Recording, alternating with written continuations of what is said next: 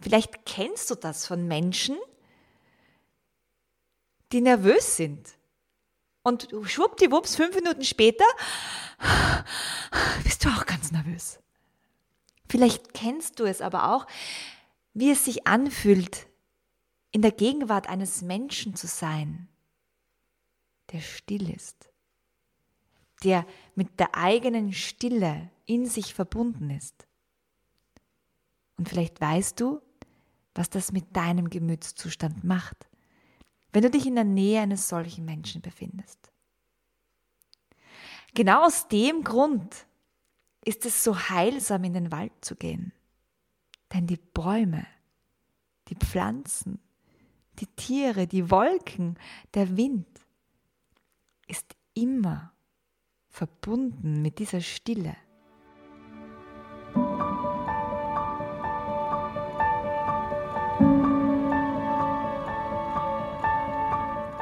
Herzlich willkommen zum Podcast Hüterin der Kindheit. Dein Kanal für das staunende Kind in dir.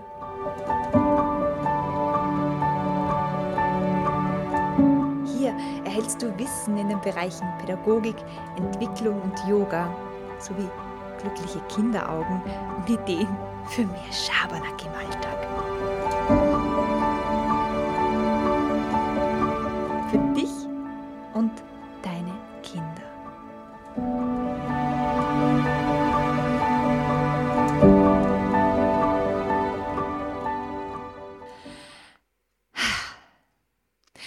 Hallo und herzlich willkommen zur neuen Episode des Podcasts Hüterin der Kindheit. So schön, dass du wieder dabei bist.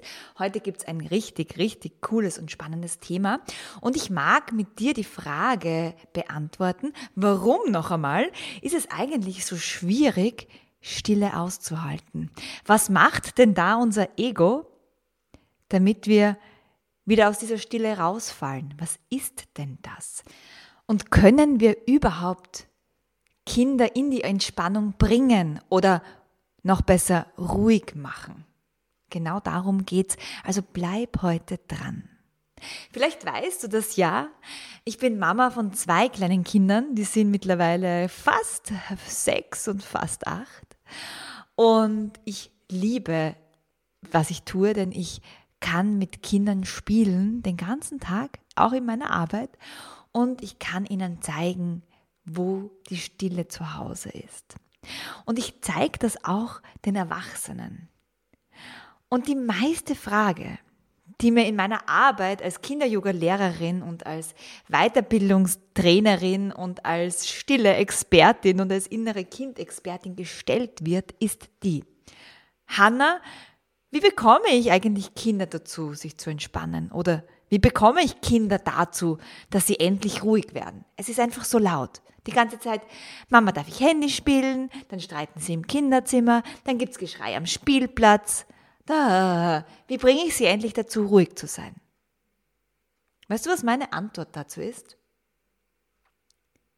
Die wird dich vielleicht überraschen. Du kannst Stille nicht machen. Du kannst Stille nicht erzwingen. Stille kann man nicht mit Druck herbeiführen. Du kannst Stille einladen. Du kannst für stille Räume reservieren. Du kannst deinen stille Muskel trainieren. Und du kannst ein Vorbild sein. Denn Stille ist ansteckend. So wie Unruhe ansteckend ist, ist auch Stille ansteckend. Kannst du das spüren? Kannst du die Wahrheit darin spüren? Vielleicht kennst du das von Menschen, die nervös sind. Und schwuppdiwupps, fünf Minuten später bist du auch ganz nervös. Vielleicht kennst du es aber auch, wie es sich anfühlt, in der Gegenwart eines Menschen zu sein, der still ist, der mit der eigenen Stille in sich verbunden ist. Und vielleicht weißt du, was das mit deinem Gemütszustand macht, wenn du dich in der Nähe eines solchen Menschen befindest. Genau aus dem Grund ist es so heilsam, in den Wald zu gehen. Denn die Bäume, die Pflanzen, die Tiere, die Wolken, der Wind ist immer verbunden mit dieser Stille und kann Räume schaffen, wo auch du dich wieder an deine Stille erinnern kannst. Viele, viele Mystiker und Mystikerinnen aus den unterschiedlichsten Kulturkreisen seit Tausenden von Jahren tauchen aus ihren meditativen Erfahrungen auf und erzählen von denselben Phänomenen. Wenn sie überhaupt davon über erzählen können, denn von mystischen Erfahrungen zu sprechen, ist ungeheim schwer. Aber die Essenz, die all diese Menschen mitbringen aus ihren meditativen Erfahrungen, ist die, dass wenn der Sturm des Geistes zu Ende ist, wenn da plötzlich, wenn es da plötzlich ruhig wird, wenn der Kampf des Egos aufhört, ja, dann bleibt Stille übrig. Weißt du, was das für dich, für mich und für dich bedeutet? Dass wir eigentlich immer stille sind. Und all das Getöse, all die To-Dos, all die Gedanken und all das Ego-Gespiele ist eigentlich nur Ablenkung und ein Mechanismus des Geistes, der uns eben genau davon abhält, in die Stille zu kommen. In meiner Ausbildung gibt es übrigens eine Übung. Die Übung heißt die Stille am Marktplatz.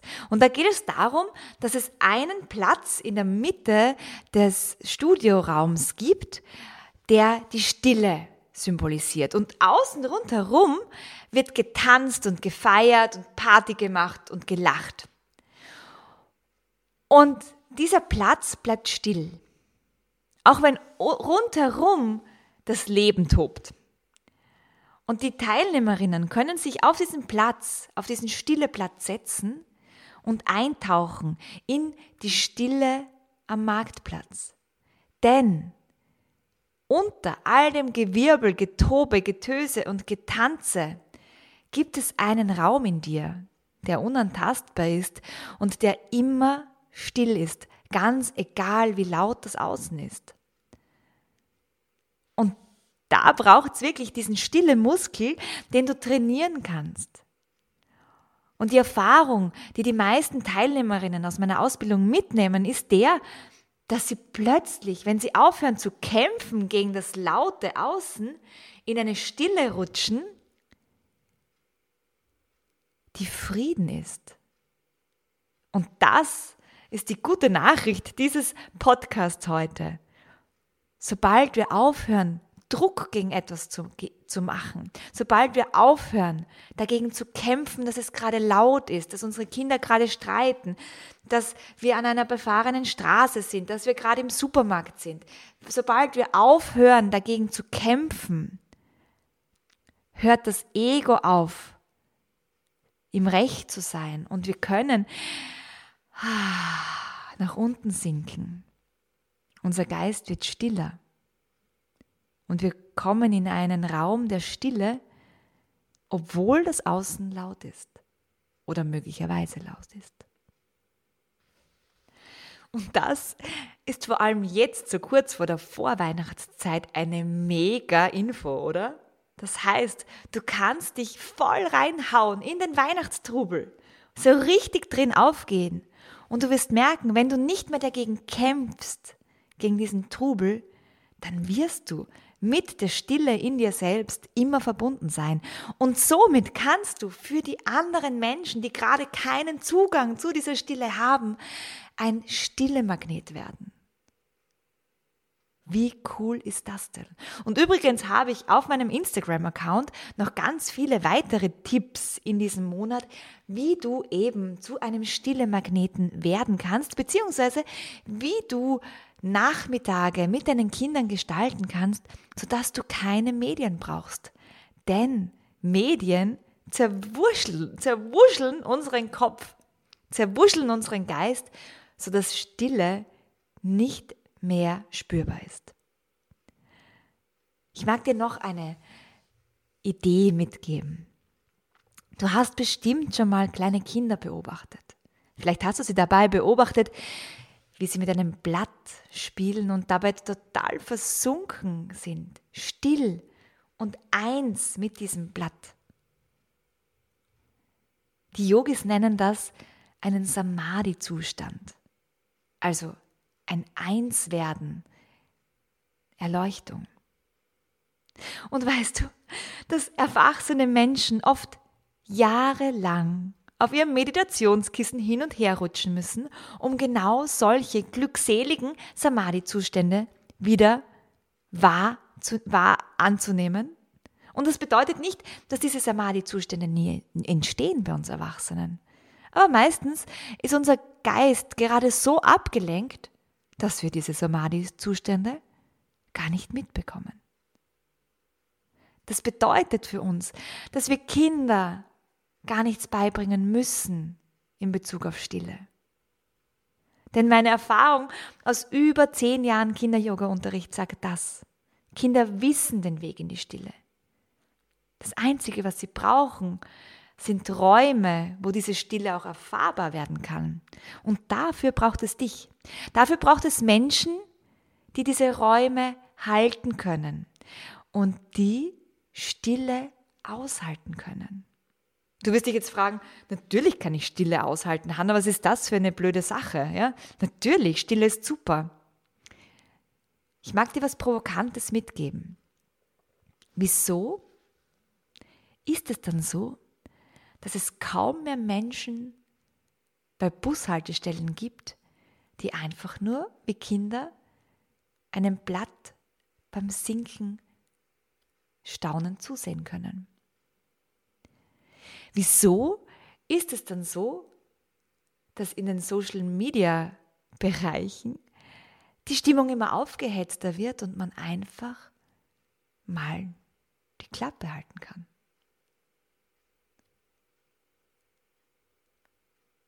Ich kann dir meine Antwort dazu geben. Das muss nicht deine sein. Und ich lade dich aber ein, die für dich mal zu überprüfen, ohne sofort dagegen sein zu wollen. Aus meiner Erfahrung macht wahre Stille intime Nähe. Sie macht uns nackt.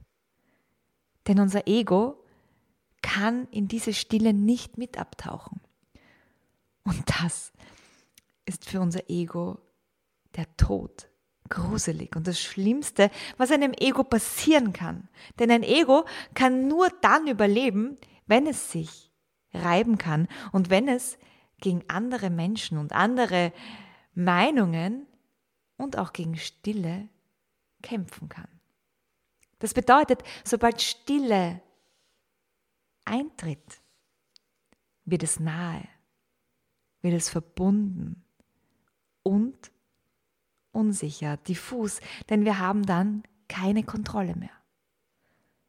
Und da gibt es einen Bereich in uns, Nennen uns, lass uns Seele nennen. Der sehnt sich nach genau dieser Stille, weil es das Zuhause von uns ist. Und dann gibt es einen anderen Bereich in uns, nennen wir ihn Ego, der hasst nichts mehr als Kontrollverlust. Und vielleicht spürst du diese Müdigkeit.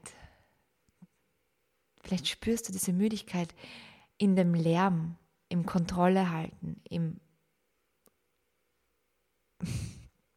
ein jemand sein. Und vielleicht wünschst du dir genau jetzt, in diesem Moment und genau jetzt in der Zeit, wo wir uns gerade befinden, das gemeinsam zu üben. Für dich, für deine Kinder, für deine Familien und für all die Menschen, für die du dann wiederum ein stille Magnet sein kannst. In diesem Podcast will ich dir jetzt noch ein paar Tipps mit auf den Weg geben, wie du Räume der Stille erschaffen kannst und diese hüten kannst. Und ganz zum Schluss habe ich noch eine herzliche Einladung für dich. So, nun kommen wir zu den Tipps. Das sind die Tipps, wie du mit dir selbst und mit Kindern Räume der Stille erschaffen kannst. Und die Tipps, die werden dir jetzt so banal vorkommen. So, ja, ja, ja, eh logisch, ja, ja, ja, weiß ich. Und deshalb lade ich dich ein, das nochmal zu überprüfen. Denn es gibt einen großen Unterschied zwischen Wissen und Tun. Wir wissen um all diese Tipps. Wir wissen um all das.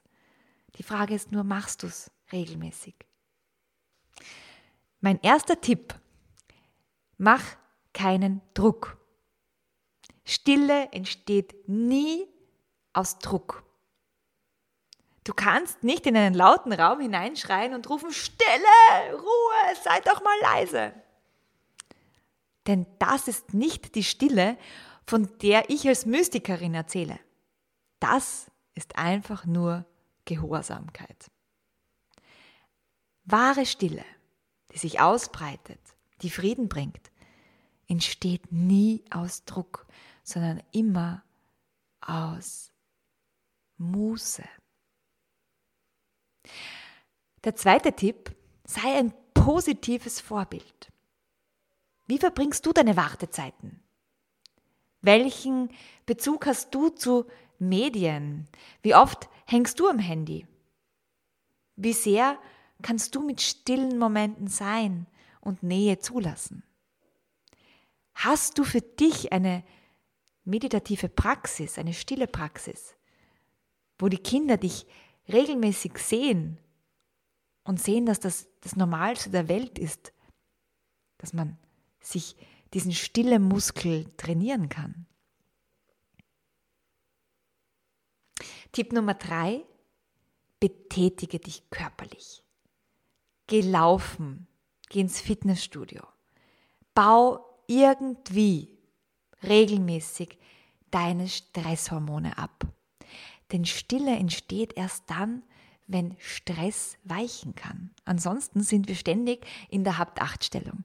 Und da hilft einfach körperliche Betätigung.